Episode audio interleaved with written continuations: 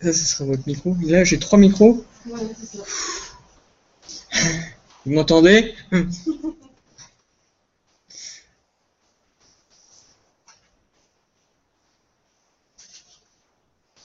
Ben voilà, on est en direct. Bonjour à tous. Merci d'être présents sur la présentation de saison de la compagnie Le Bateau Ivre. Bienvenue euh, à tous les spectateurs. Bienvenue aux internautes. En fait, il ne faut pas que je bouge trop, sinon euh, la bande passante n'arrive pas à gérer euh, les mouvements. Pour faire du mime, c'est c'est pas approprié. Allez, amuse-toi pas. Non. Alors, on commence. Ah, il faut pas que je me plante, c'est ici.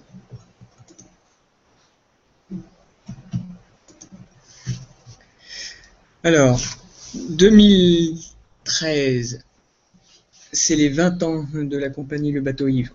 On existe depuis 1993, mars, euh, exactement.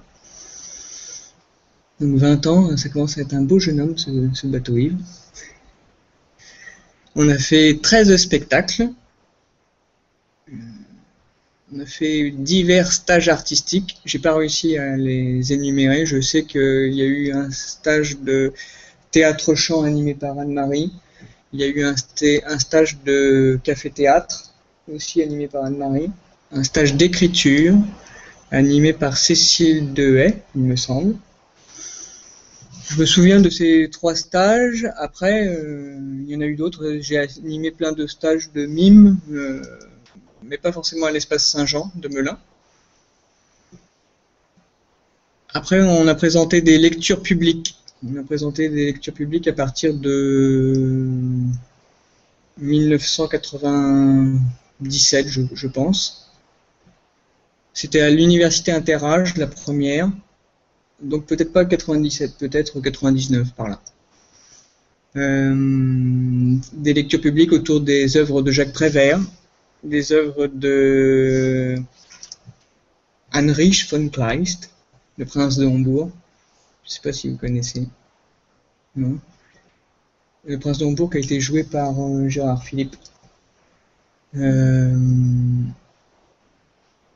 on a présenté des débats radiophoniques sur une antenne qui s'appelle et qui s'appelait euh, Horizon FM, je crois que ça existe toujours. C'est à Saint-Fargeau-Pont-Thierry. On a présenté des débats sur des thèmes aussi variés que le nucléaire, que les droits de l'enfant, les droits de l'homme, l'écologie. On a fait des, prestations de théâtre forum dans la tradition de Augusto Boal, euh, du théâtre de l'opprimé. Euh, sur trois thèmes différents, sur l'alcoolisme, le sida et la prévention routière. Et donc il s'agit, euh, surtout c'était euh, auprès d'étudiants et de, classes de lycée, euh, de présenter une scène et on se, on se stoppe et les personnes, les spectateurs viennent sur scène pour arranger l'histoire et changer le cours de l'histoire qui au départ est dramatique, des fois tragique, et ils essayent d'arranger l'histoire au mieux pour que chaque acteur de, de la scène euh, s'en sorte euh, euh, le mieux du monde. On a fait deux tournages, un pour Jean-Michel Jarre, il avait besoin d'un mime pour ses projections de, de vidéos sur un de ses concerts à Pékin. Euh, il y avait plusieurs euh, structures géométriques sur sa, scène. Il y avait un rond, il y avait un triangle, un rectangle, et ce mime se déplaçait de, ces structures, euh, je crois qu'il y en avait 12 à peu près. Donc on avait placé 12 caméras et, ce mime passait de, ces structures géométriques, puis après revenait et il lui arrivait toute une petite histoire. On a eu aussi une commande de l'entreprise Siemens où on a réalisé euh, le, film, un film de 20 minutes, euh, autour de, des produits euh, Siemens. Le réalisateur était Sylvain Delme, qui a, une, boîte de, production sur des animations, animations en 3D. Et il a fait vivre, par exemple, pendant 5 ans, un personnage NS, Nicolas S, je crois. Et il racontait ces histoires de Nicolas S, euh, qui était un président de la République française. Et c'était amusant et, il les postait euh, tous les mois euh, sur Internet. Et c'était un- oui, c'était un petit bonhomme amusant. Et après, nous avons fait des prestations d'animation événementielle. Donc là, j'en ai répertorié 114 et que j'ai répertorié sur, euh, sur une map qu'on peut aller sur Google et euh, on voit la, la cartographie euh, française. Et donc, en région PACA, par exemple, on y est allé une fois. C'est déjà, déjà bien. hein. donc, région parisienne, beaucoup la Normandie, l'Est. Mais ça, j'ai répertorié depuis, mi- depuis 2009. Donc, il nous en manque depuis euh, 99, je crois, qu'on fait des, des prestations événementielles, que ce soit du mime suiveur, des statues vivantes, du mime Charlot, donc toujours euh, avec un attrait euh, vers le mime, des échassiers. Et après, j'en oublie peut-être. Il y a aussi euh, il y a beaucoup de commandes à la carte. Une personne nous dit est-ce que c'est faisable de faire ça? On y réfléchit, on pose un devis et, et après il nous accueille. Euh, on a fait par exemple, euh, ce qui était intéressant, c'était pour Alcatel-Lucent, on avait fait au Palais des Congrès euh, un mime qui se déplaçait sur scène, donc dans l'invisible, et une caméra le filmait et incrustait un décor projeté sur un, écran immense. Et ce mime qui déambulait dans l'espace vide, sur euh, l'écran, euh, déambulait dans un espace euh, avec une architecture, avec un mobilier, avec euh, des, ascenseurs, des, trains aussi, je crois qu'ils prenaient le train ou le métro. Et alors que sur scène, il n'y avait rien. Et ça, c'était projeté au Palais des Congrès. C'était une belle expérience. Donc vous pouvez retrouver toute l'histoire du bateau Yves sur la timeline et sur euh, depuis 2009 sur, sur la map. Donc je vais vous présenter la neuvième saison euh, à l'espace Saint-Jean. Neuvième saison, euh, on est installé à l'espace Saint-Jean depuis 1997, mais on s'est interrompu euh, vers 2004 pour justement euh, aller euh, de par la France présenter des spectacles et présenter nos prestations événementielles. Donc on s'est interrompu à l'espace Saint-Jean. On a présenté quand même, euh, grâce à l'espace Saint-Jean, avec euh, une co-réalisation avec la ville de Melun, euh, L'île du trésor oublié en 2006, qui est un spectacle de commedia dell'arte et de masques. Et en 2011, un spectacle de mime, Mister Alone. Donc qui étaient tous les deux à l'espace Saint-Jean, mais en co-réalisation, et donc c'était pas véritablement une saison proprement dite du bateau ivre à l'espace Saint-Jean.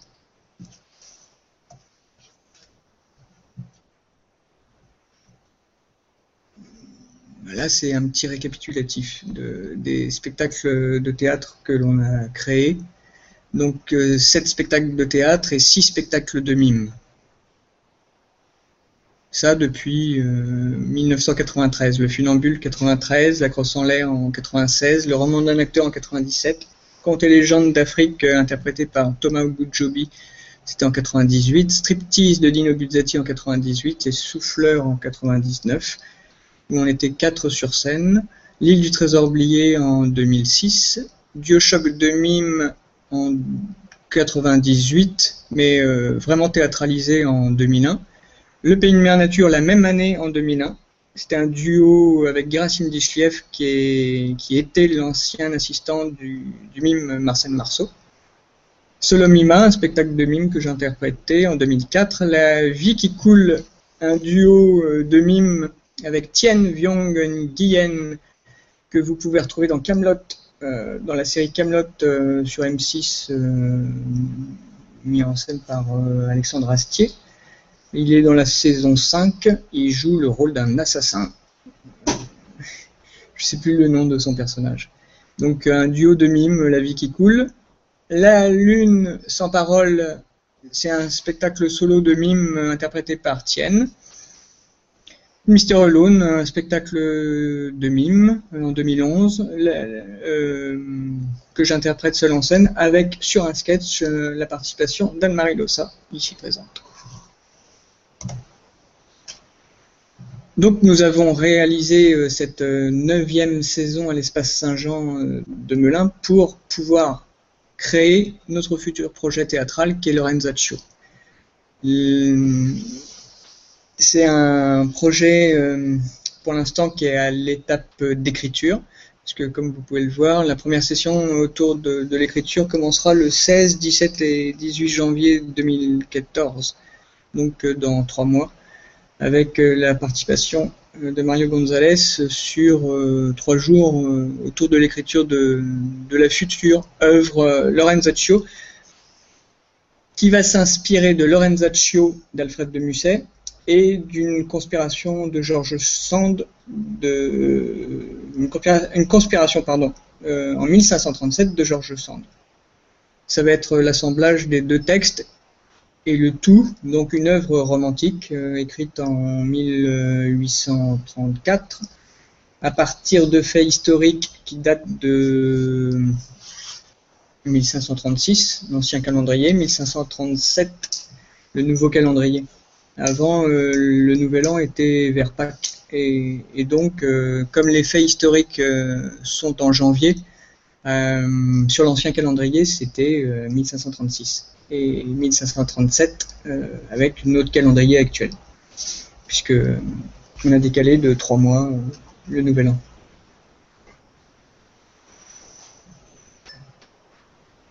Une deuxième session d'écriture est prévue pour octobre. Et après, le travail de plateau et création proprement dite euh, sur la saison 2015-2016. On est à la recherche de partenaires, que ce soit des préachats de spectacles, des partenaires en coproduction et des partenaires en résidence pour nous accueillir sur la résidence d'octobre par exemple ou sur euh, les résidences euh, de travail de plateau et de création.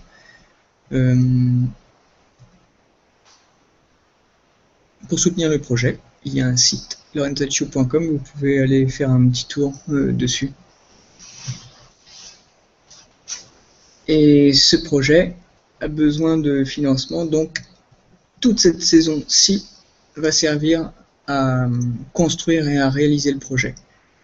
On a prévu sept conférences débats, une par mois, à partir de décembre jusqu'au mois de juin 2014, sur des thèmes différents, et en même temps, on va commencer à aborder euh, la thématique de Lorenzaccio et, euh, et Alfred de Musset.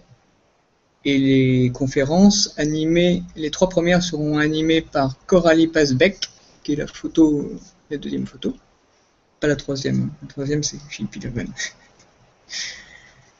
Les trois premières euh, conférences, débats, auront lieu ici le, jeudi. C'est pour ça qu'ici, euh, j'ai souhaité faire une présentation pour euh, commencer à, voir comment les spectateurs pouvaient répondre à, l'attente, parce que c'est un jour de semaine, c'est l'après-midi, donc il n'y a pas forcément beaucoup de personnes disponibles, parce que les, personnes en général sont prises par, leur travail. Donc cette séance-ci était aussi un bon test pour voir comment le public pouvait réagir euh, à l'accueil ou pas. Donc on va aborder Lorenzaccio, un texte audacieux. Lorenzaccio, la pièce d'Alfred de Musset, écrite en 1834, c'est une pièce audacieuse parce qu'il y a plus de 80 personnages. C'est une pièce que si on faisait aucune coupure, elle durerait plus de 4 heures. Il y a hum, plus de 40 scènes, euh, donc pour euh, une mise en... C'est pour ça que la, pièce a été longuement... Euh, freinée euh, pour être mise en scène euh, dans un théâtre parce que les changements de décor étaient euh, incommensurables. Et il y a eu beaucoup d'adaptations. Et au départ, Lorenzaccio, c'est plus un spectacle dans un fauteuil, puisque Musset s'est vite aperçu que les, exigences théâtrales freiner son, son œuvre, freiner son inspiration, freiner sa, sa je sais pas comment on peut appeler ça, sa frénésie, son délire, sa frénésie artistique, créative. Il a, il a inventé le concept spectacle dans un fauteuil. Le spectateur, au lieu de partir au théâtre, il reste dans son fauteuil euh, près de sa cheminée euh, de 1830. Il ouvre son petit recueil avec les textes d'Alfred de Musset et il se fait son propre théâtre dans son salon, dans sa tête, grâce aux écrits d'Alfred de, Musset.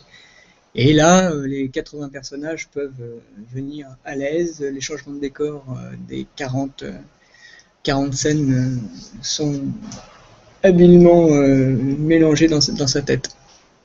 Donc c'est pour ça que c'est un texte audacieux de le mettre en scène. Après, Coralie va nous expliquer euh, toutes les œuvres de Lorenzaccio sur scène. La première, je crois que c'est 1896 par Sarah Bernard. Donc un personnage euh, Lorenzaccio masculin est joué par euh, une, grande actrice.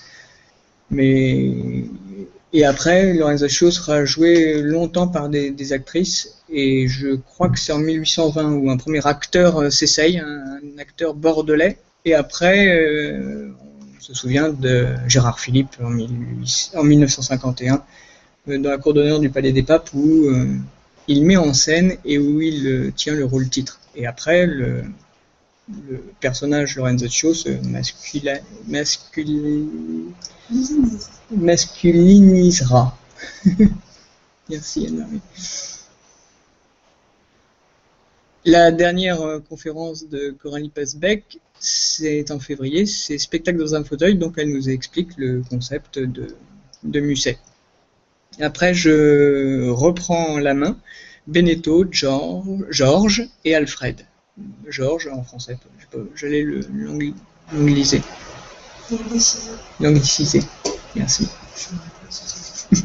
On invente des mots, Benedetto parce que c'est Benedetto Varchi qui en 1536 est le documentaliste de, du duc Alexandre. C'est lui qui, tous les jours du règne d'Alexandre, nous, écrit sa vie et nous écrit son, assassinat par euh, Lorenzo de Médicis en 1536, qui est le cousin d'Alexandre. Donc, euh, Georges Sand retrouve euh, les textes de Benedetto Varchi et écrit une conspiration en 1537 qui est vraiment non pas une pièce de théâtre mais un, un document historique, une pièce historique, je crois qu'elle l'appelle pièce historique. Et là, il n'y a que dix personnages il y a hum, six tableaux, je crois, au maximum. C'est une pièce euh, ou un document qui se, qui se lit euh, et qui dure 40 minutes, pas plus. Et deux ans plus tard, Alfred de Musset s'en sert pour, euh, pour écrire Lorenzaccio, cette pièce monstre. Après, nous allons parler de l'Italie en 1536, donc là, la Renaissance, la politique en Italie, on va parler de l'artistique en Italie, et, et après de la part politique euh, dans Lorenzaccio. J'aurai peut-être euh, le concours d'un jeune comédien euh, local, Florimond Constant, qui peut-être m'aidera sur cette conférence, la part politique dans Lorenzaccio. Et après, nous allons aborder l'univers du clown, puisque Lorenzaccio pièce romantique sera montée en clown. La matière préférée de Mario González. Il a commencé sa carrière euh, théâtrale par le clown au Guatemala. Après, il est venu en 1968 en France. On a réalisé avec Anne-Marie un, entretien avec Mario González qui dure 45 minutes, qui a été posté sur silencecommunity.com, qui est un site communautaire pour les mimes que j'ai réalisé et que le bateau ivre m'a aidé à, héberger sur ses serveurs, encore actuellement. il y a 250 mimes qui sont inscrits dans ce site et on dialogue on se partage les, agendas, les photos, les vidéos de, nos itinéraires et de nos aventures et projets euh, artistiques de, de mimes. Et comme Mario Gonzalez aime beaucoup le mime, il me l'avait dit lors d'un stage en 2004 et j'avais beaucoup apprécié euh, l'homme théâtral euh, s'intéressant au mime. Il y en a peu, donc oh, ça m'avait interpellé intéressé et j'avais beaucoup apprécié. Et quelques années plus tard, je lui ai demandé si je pouvais faire un entretien euh, sur sa vie avec Anne-Marie, qui filme, comme à son habitude. Il a dit oui. On est allé à la maison des auteurs de la SACD à Paris et pendant deux heures, on a écouté Mario Gonzalez nous parler de son itinéraire. Et donc au Guatemala, c'était du clown avant d'être euh, du masque chez Ariane Nushkin et avant d'être professeur de jeu masqué au conservatoire depuis 1981, c'est le professeur le, le plus ancien en poste. Euh, il y est depuis 1981. Je crois que dans l'histoire du conservatoire, il n'y a jamais eu de professeur euh, sur une durée aussi longue et riche.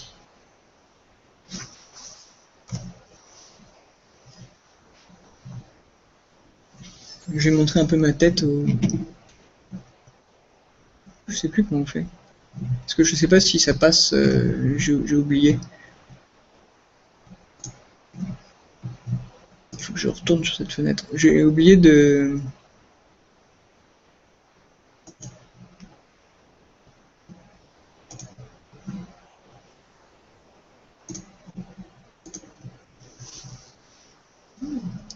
Vous aimez?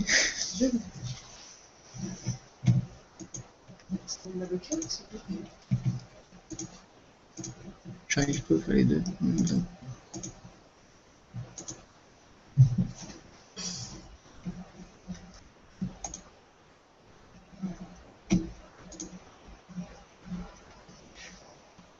J'essaye de me dépatouiller. Hein. Je, je reviens vers vous. Voilà, ça y est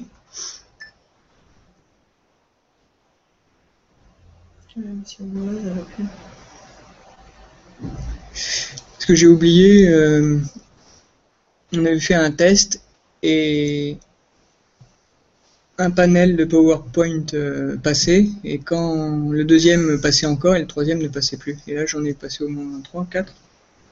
Donc ils ont peut-être eu euh, du vide dans leur tête. Donc là on leur remontre un petit peu la trombine. Puis après on va repasser sur le document. Allez, les internautes, on repasse sur le document. J'espère que vous êtes euh, reconnectés. En même temps, pour l'instant, il y a zéro spectateur, donc ça va.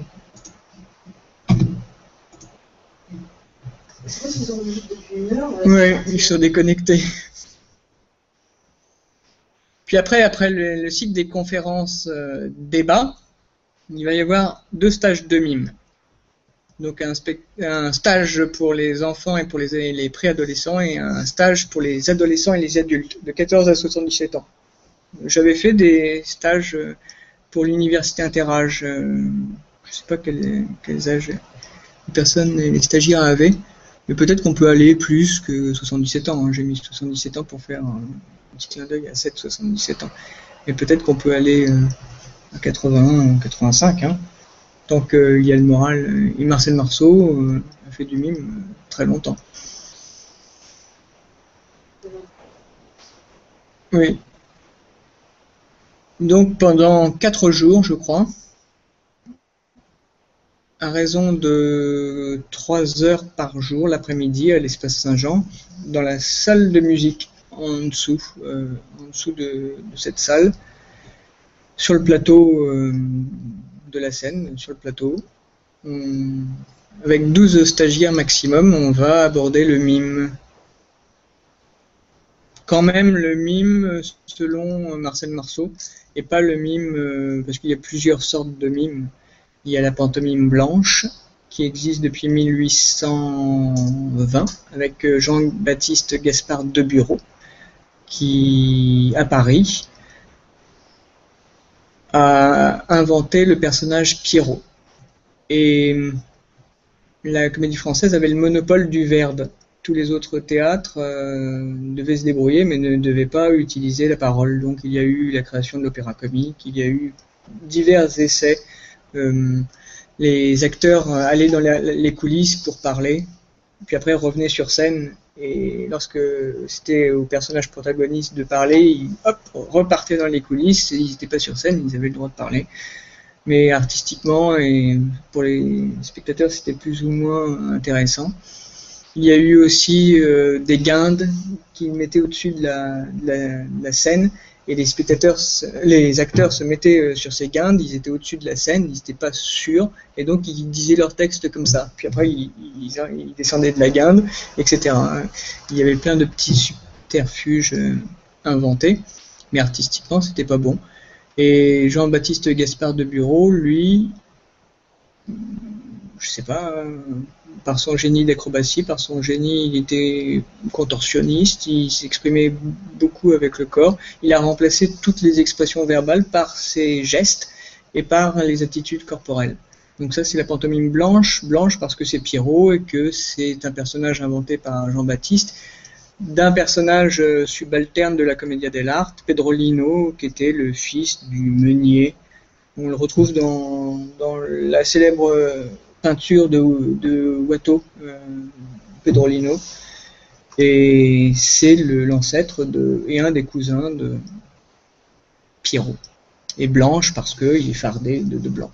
Après, on retrouve dans le personnage inventé par Marcel Marceau, Bip, on retrouve ce phare blanc. Donc tout ça, ça s'appelle la pantomime blanche, une pantomime euh, muette. Marcel Marceau a créé le mimeodrame, qui c'est plus muet parce que euh, on avait le droit de parler. La Comédie Française à un moment donné a supprimé cette exclusivité et a permis aux autres théâtres de s'exprimer. Donc euh, les mots n'ont plus suffisamment d'importance pour pouvoir exprimer quelque chose ou non, plus suffisamment d'impact, c'est plus assez définissable. Donc on utilise le corps, on utilise l'expression euh, corporelle pour euh, exprimer euh, des sentiments encore plus élevés que, ne peuvent exprimer les mots. C'est la naissance du mimeodrame. Et, on, et, après, il y a eu la création du mime corporel, c'est Étienne Decroux, euh, dans Les Enfants du Paradis de Marcel Carnet, scénarisé et dialogué par Jacques Prévert. Euh, je ne sais pas si vous l'avez vu, il joue le, personnage du père de Jean-Baptiste Gaspard de Bureau, interprété par Jean-Louis Barrault. Donc, euh, il joue le père, qui au départ, par exemple, sur l'estrade, euh, devant le théâtre, annonce euh, et voici Baptiste euh, à la à devant le, public populaire de la, place de la République. Donc on va aborder c'est plutôt ce, mimeodrame avec euh, les enfants et avec les adultes. Et moins le mime corporel que Étienne Decroux a inventé, où là, on est vraiment dans de la géométrie, c'est très intéressant aussi, mais on ne l'abordera pas dans, ces stages. C'est la géométrie corporelle, et là, c'est vraiment, on est dans l'abstraction, et il y a... Idéalement, ce, genre de théâtre se fait euh, soit en collant pour voir exactement la musculature euh, du corps, ou soit tout nu, avec un cache-sexe et et le visage n'est plus la tête, mais devient tout le buste. Et donc, il a c'est transfiguré. Je sais pas comment il faut que je, réussisse à repartir de ça.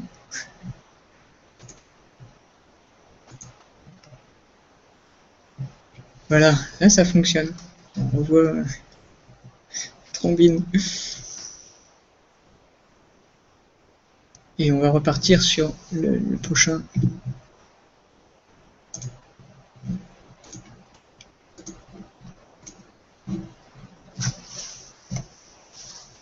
Et en mai, il y aura un spectacle de mime à l'espace Saint-Jean le 24 mai à 20h30. Mr. Alone dans Marche dans les nuages, spectacle de mime euh, de à sketch créé en 2011 en co-réalisation avec la ville de Melun. on le reprend. Il est parti en tournée et il continue de partir en tournée. Euh, cet hiver, il sera à Briançon, il sera près du Mans euh, au mois de février et il va revenir à l'espace Saint-Jean. Depuis deux ans, je crois, 2011, ça fait ça, ça fait deux ans. Il revient. Une succession de sketchs avec une voix off. C'est ça qui est intéressant euh, dans, dans ce spectacle, c'est qu'on part de la voix et on part d'un mime d'illustration pour partir vers un mime euh, silencieux. Au milieu du spectacle, vraiment les sketchs sont silencieux. Et après, vers la fin du spectacle, on se réoriente vers un, un spectacle sonore où le comédien ou le personnage, Mr. Alone, euh, sur le dernier sketch, fait du yaourt, des, onomatopées. Et, on finit le spectacle de mime avec des onomatopées et avec du son euh, provenant du, comédien.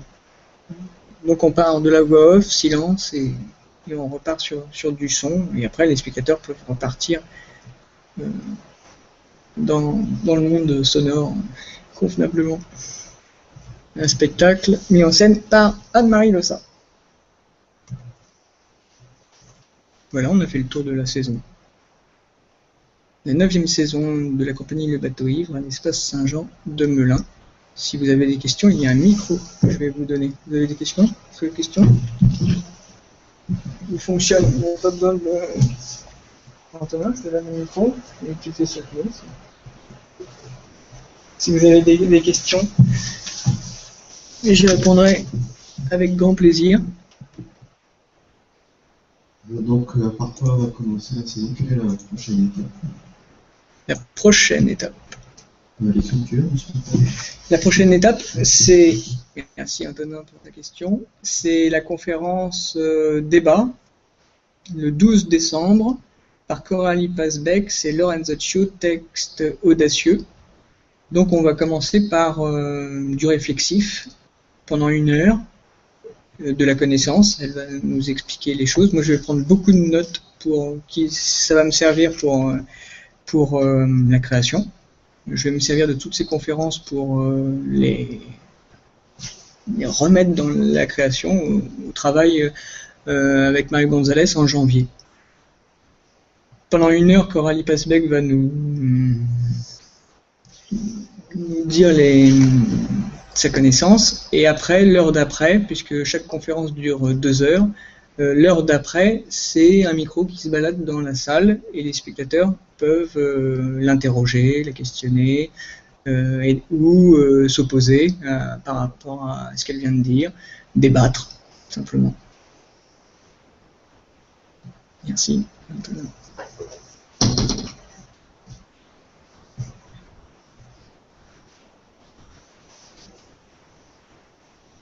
Antonin. Et peut-être un micro par là. non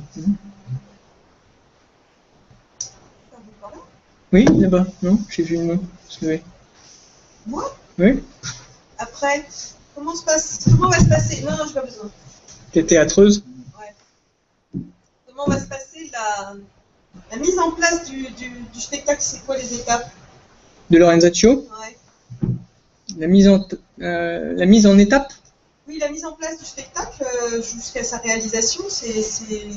Quelles sont les étapes? Il y a quatre étapes.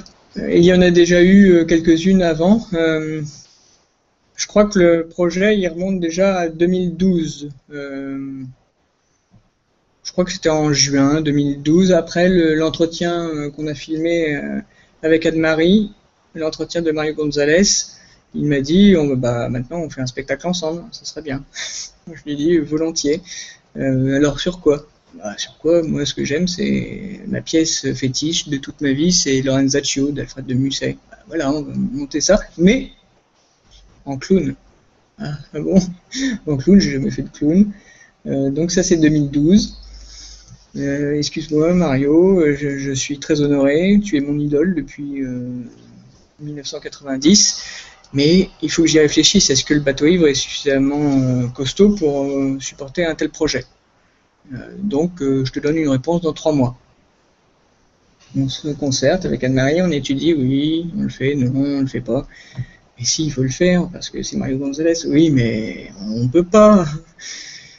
Trois mois après, on se dit, on va le faire.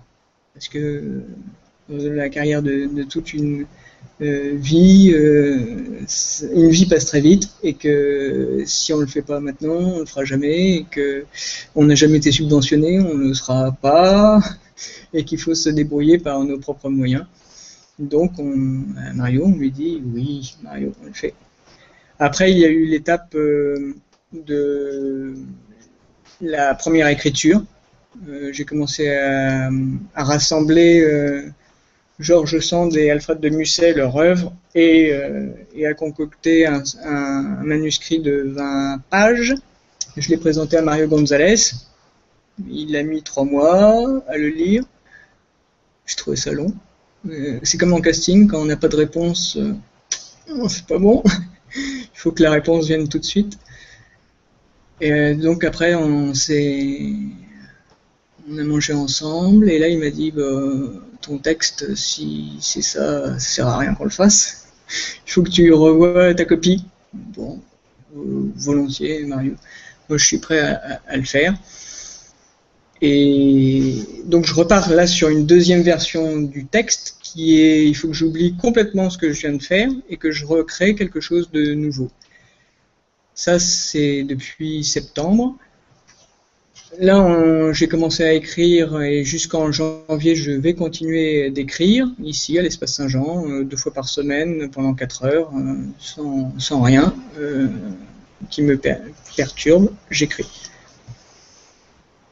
En janvier, je vais lui soumettre ma deuxième version, deuxième en même temps. C'est jusqu'en juin 2014, donc j'ai jusqu'à juin 2014 pour lui proposer quelque chose de convenable, mais à, mi-chemin, mi-parcours, je vais lui montrer où ça en est. Après, voilà, on va, discuter. En juin 2014, j'aurai fini ma, deuxième version. J'espère la dernière version. Euh, je pense que ce ne sera pas la dernière version parce qu'il va évoluer encore de, de, création. 2000, euh, la saison 2014-2015, ça va être euh, la session travail de table. Donc pendant 11 jours avec Mario, on va voir et travailler sur le matériau de la deuxième version. Et la saison 2015-2016, c'est on a trouvé des partenaires, on a trouvé des, partenaires que ce soit des, coproducteurs, on a trouvé des salles qui veulent nous accueillir sur les premières représentations. Et là, on a un travail de, plateau, donc pendant 15 jours. Et c'est la création du spectacle. Il y a en même temps des confections de décors, des confections de costumes, des confections de scénographie. Euh, et ça, c'est sur la saison 2015-2016, pas avant. Euh, parce que là, on est sur l'écriture. Voilà, Nari, j'ai répondu? Merci.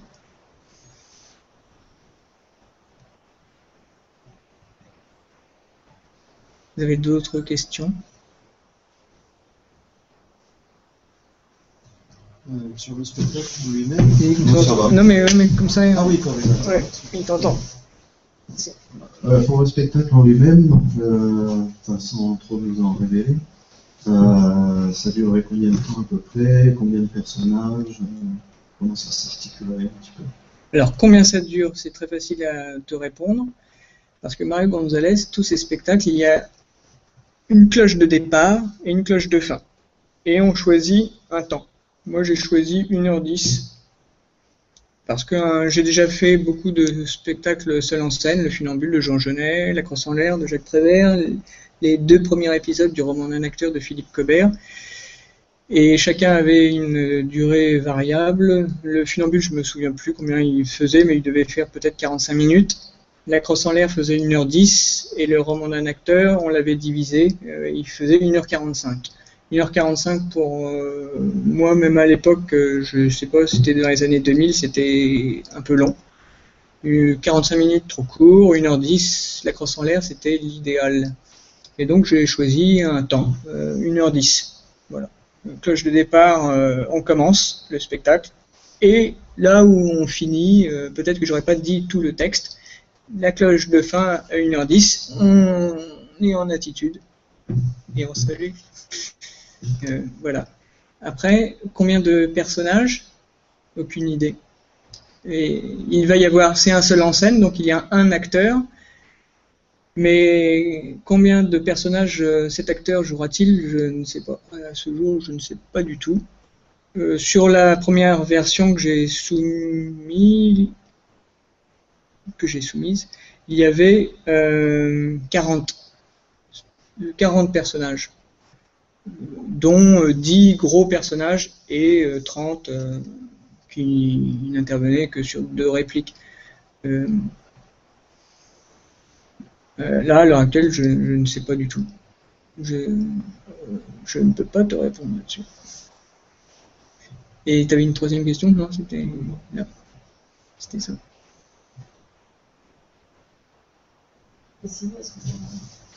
C'est mieux pour, pour les internautes. Merci. Sinon, est-ce qu'on peut avoir juste un, aperçu de, cette œuvre, l'organisation Ah oui, je peux. J'ai commencé à apprendre. Un résumé, est-ce que tu peux nous expliquer L'organisation mm -hmm. Oui, volontiers. Le micro, s'il te plaît. Comme ça, ou, ou Philippe, si tu, tu peux le prendre.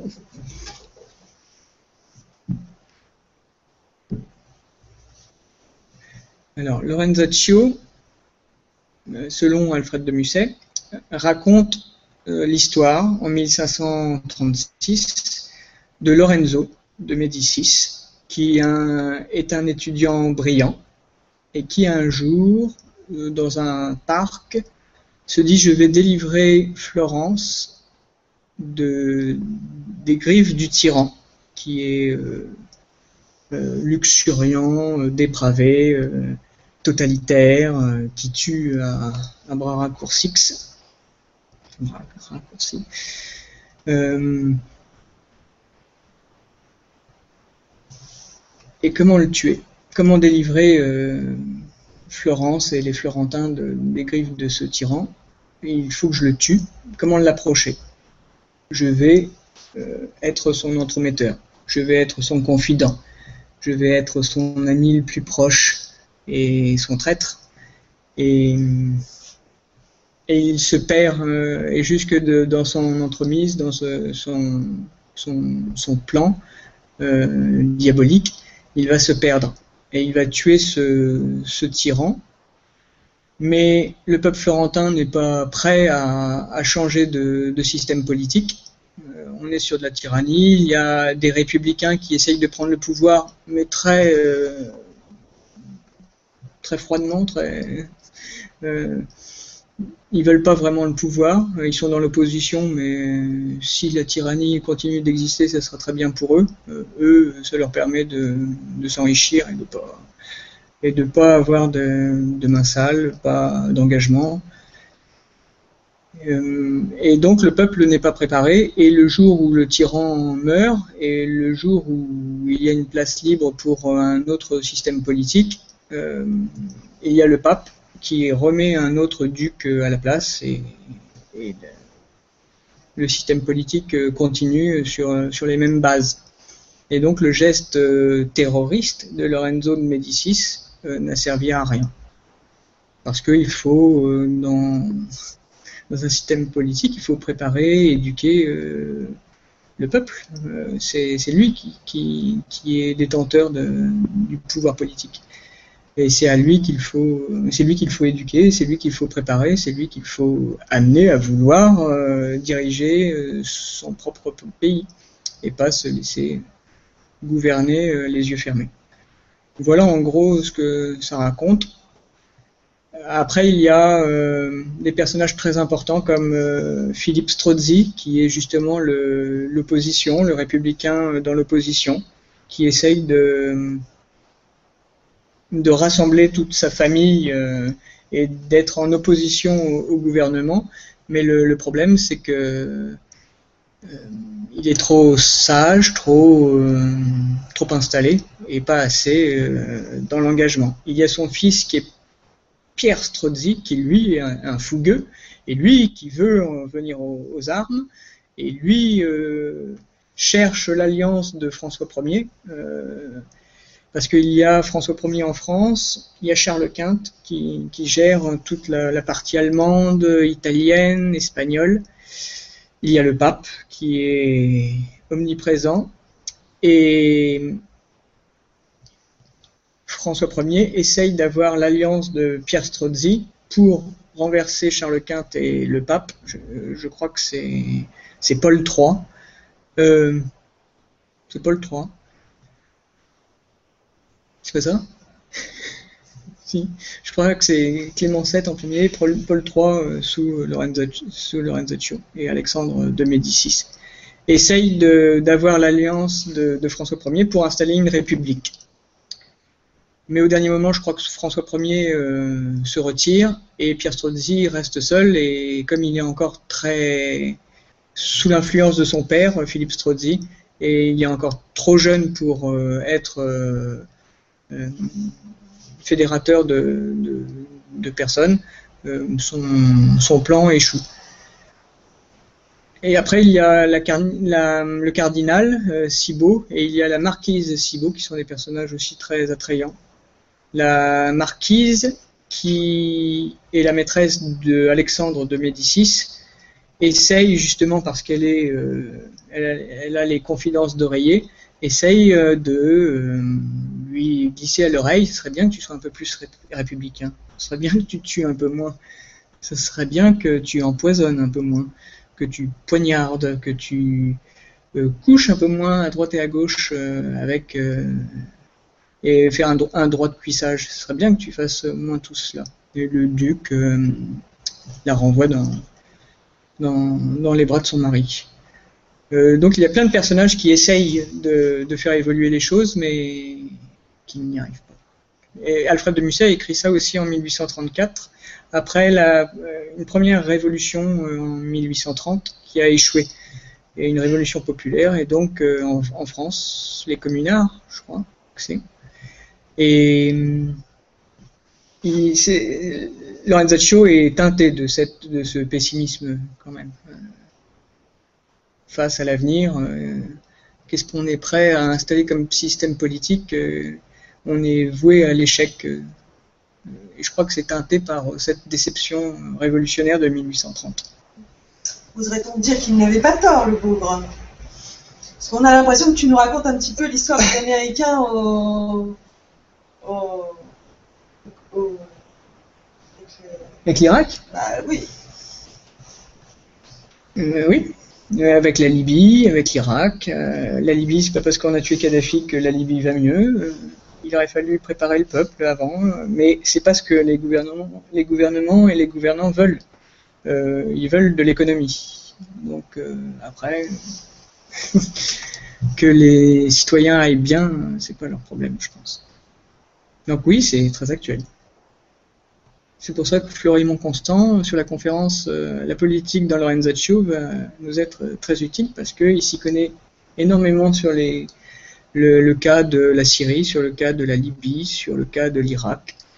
C'est pas parce qu'on tue Saddam Hussein que l'Irak va mieux euh, au Pakistan, euh, avec Ben Laden. il va nous expliquer aussi tout ça.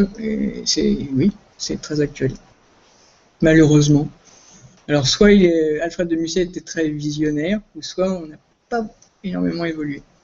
Je sais pas. Je n'ose pas répondre malheureusement. on n'a pas beaucoup euh, dû le lire, mais on l'apprend euh, au lycée. Euh, c'est encore au lycée, dans, dans, le programme scolaire du, des lycéens, c'est encore, Lorenzaccio est encore une, une pièce qui s'étudie. On a un spectateur. Bonjour, monsieur le spectateur. Je vous félicite, ou spectatrice. Je vous félicite. Oui, mais sur Google, c'est marqué un spectateur. C'est pas un spectatrice. Donc, merci d'être présent. Je vous remercie. Et bienvenue. du coup, on n'est plus rien. Non. Oui, euh, peut-être que peut-être qu'ils l'ont pas suffisamment lu, mais c'est au programme. Donc on, on l'enseigne et il faut que les étudiants soient assidus parce que c'est une pièce qui, qui parle de 1530, qui parle de 1830 et qui parle encore euh, aujourd'hui. Est-ce que-.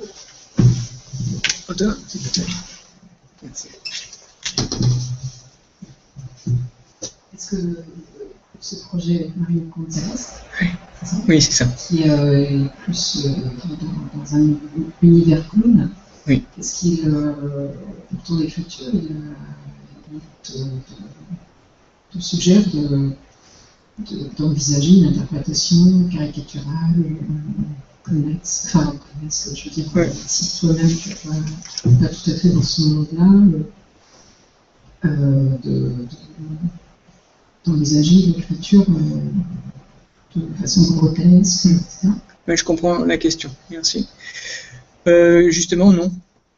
C'est ça que j'aime bien avec euh, Mario, c'est qu'on va pas partir sur euh, sur quelque chose de caricatural ou sur quelque chose de, clownesque, de grotesque, de bouffon, euh, sur tout ce registre-là, mais on va partir sur être le plus vrai possible, être le plus sincère possible, être sur avec un nez de clown, mais être le plus sérieux possible. Et moi, ça me ramène au précepte de Marcel Marceau, qui disait pour faire du comique, il faut être très sérieux.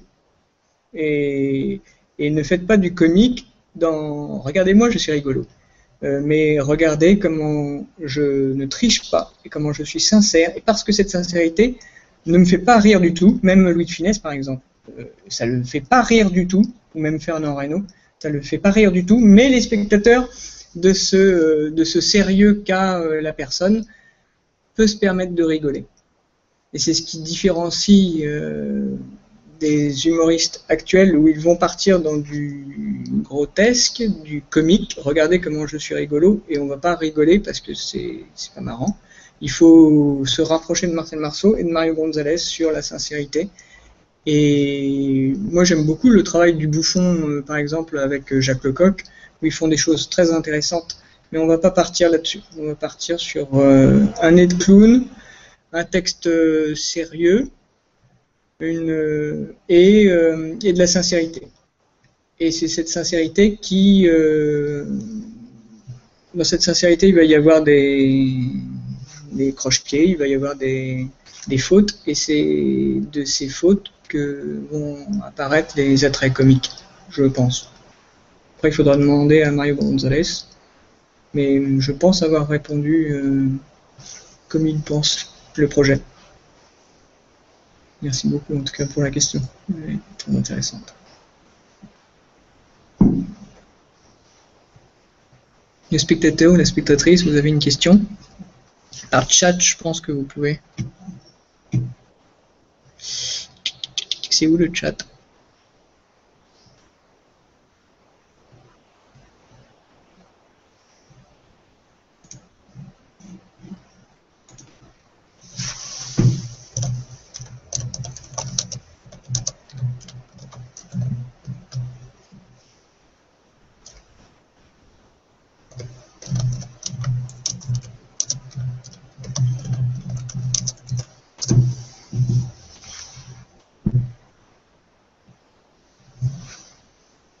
Après, j'ai lancé euh, le dialogue. Il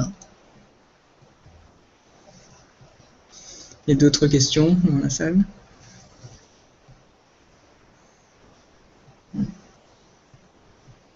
Si la spectatrice ou spectateur ne nous répond pas, je vous propose de, de clore cette belle présentation. En tout cas, moi j'ai été content d'être euh, présent ici, de vous présenter euh, la saison et de vous présenter le projet.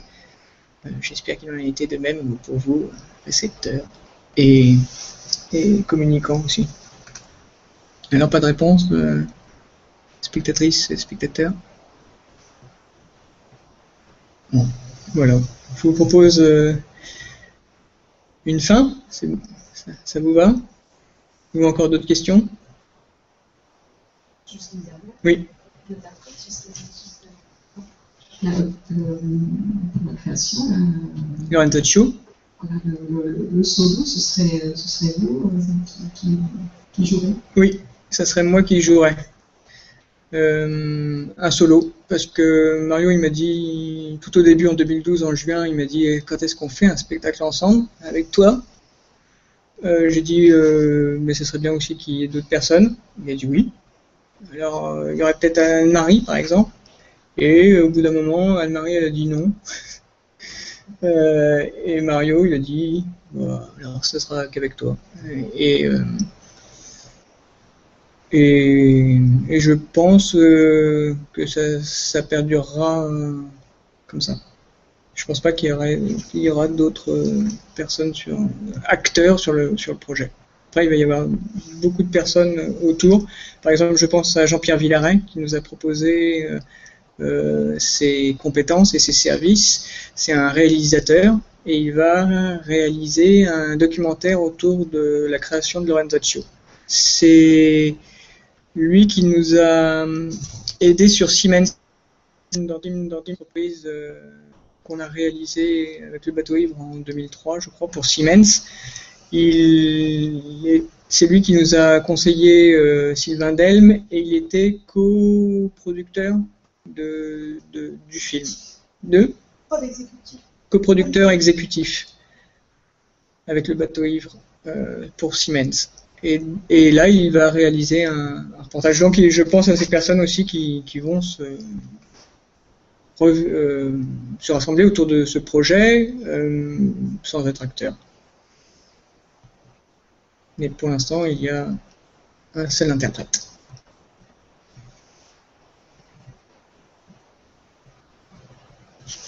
Je ferme la fenêtre. Au revoir. Merci à vous.